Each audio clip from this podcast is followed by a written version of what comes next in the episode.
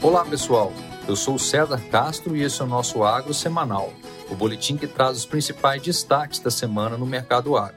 Começando pelo clima, após muitas semanas com o tempo bastante seco na maior parte do país, as previsões começaram a indicar o rompimento do bloqueio atmosférico que permitirá as chuvas avançarem para o centro-sul do país. Porém, a indicação é de que isso ocorra após meados da semana que vem, portanto sujeito a alterações. O modelo americano sugere que essas chuvas alcançarão o Mato Grosso do Sul, São Paulo e a parte sul de Minas Gerais, embora com baixos acumulados. Isso deve reduzir as atípicas altas temperaturas registradas nesse inverno. Indo para os mercados, os preços dos grãos reagiram de maneira significativa em Chicago ao longo dessa semana, diante das preocupações com o clima quente e seco nos Estados Unidos previsto para a próxima semana, o que pode piorar a condição das lavouras. Lembrando que o período agora é decisivo para as produtividades do milho e da soja.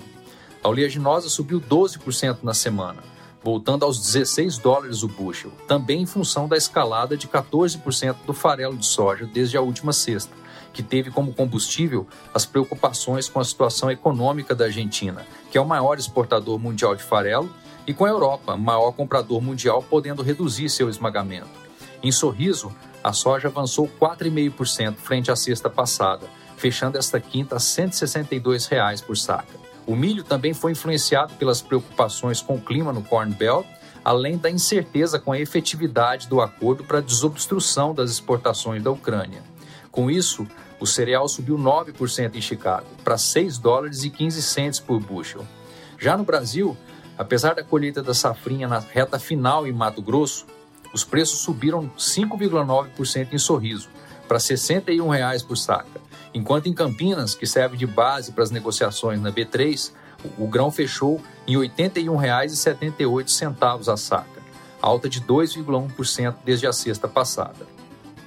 No caso do trigo, commodity bastante sensível aos desdobramentos do conflito no Mar Negro e que vinha acomodando nas últimas semanas diante das expectativas em torno do acordo para destravar a exportação ucraniana, também voltou a subir, fechando a quinta em 8 dólares e 16 centes por bushel em Chicago, alta de 7,6% desde a última sexta, além da influência associada à piora das lavouras americanas. Porém, no Brasil, as quedas das últimas semanas no mercado internacional e o fator valorização cambial levaram à queda das cotações internas.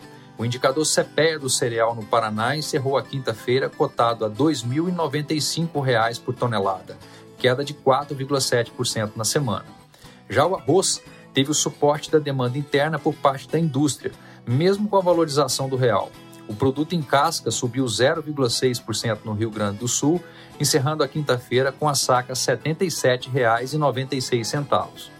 No setor sucroenergético, a Única divulgou o relatório da primeira quinzena de julho, com a moagem praticamente em linha com o mesmo período do ano passado, apenas meio por cento maior, totalizando 46,3 milhões de toneladas. O mix de produção nos primeiros 15 dias do mês ficou mais açucareiro, atingindo os 47%, praticamente igual a 2021. E nessa quinta-feira, a Petrobras anunciou redução do preço da gasolina A nas refinarias, na média de 15 centavos por litro. Porém, diferentemente do movimento generalizado de altas das outras commodities na semana, o açúcar em Nova York fechou em queda de 1%, em 17 dólares e 72 centes por libra-peso na tela de outubro de 22. E o etanol hidratado se manteve firme na semana, com alta de 1% frente à última sexta-feira, em R$ 3,05 por litro sem impostos em Paulínia.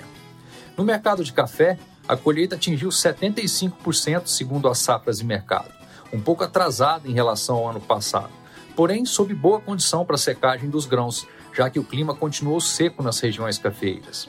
A semana foi positiva para o arábica em Nova York, que valorizou 5,7% desde a sexta passada, para 2 dólares e 18 centes por libra-peso, ajudado também pela apreciação cambial e a redução dos estoques certificados, agora na casa das 700 mil sacas. Em reais, o indicador CPE do Arábica fechou a quinta em R$ 1.318 por saca, alta de 1,7% na semana, enquanto o café Conilon caiu 0,3% para R$ 716 por saca. E para finalizar com as proteínas animais, o boi gordo em São Paulo fechou a quinta a 323 reais por arroba, queda de 0,2% desde a última sexta, assim como a carcaça casada no atacado, que também andou de lado, após algumas semanas em queda, o que tira o apetite dos frigoríficos que estão com as escalas bem alongadas para elevarem as ofertas de preço. Já o bezerro recuou 2,4% na semana, para R$ 2.660 a cabeça no Mato Grosso do Sul. Os preços do frango resfriado no atacado em São Paulo também caíram 1%, para R$ 7,55 por quilo, após terem se acomodado um pouco ao longo da segunda quinzena de julho.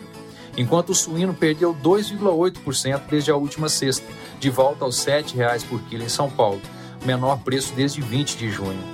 Bom, por hoje é isso, pessoal. Bom final de semana e até a próxima sexta.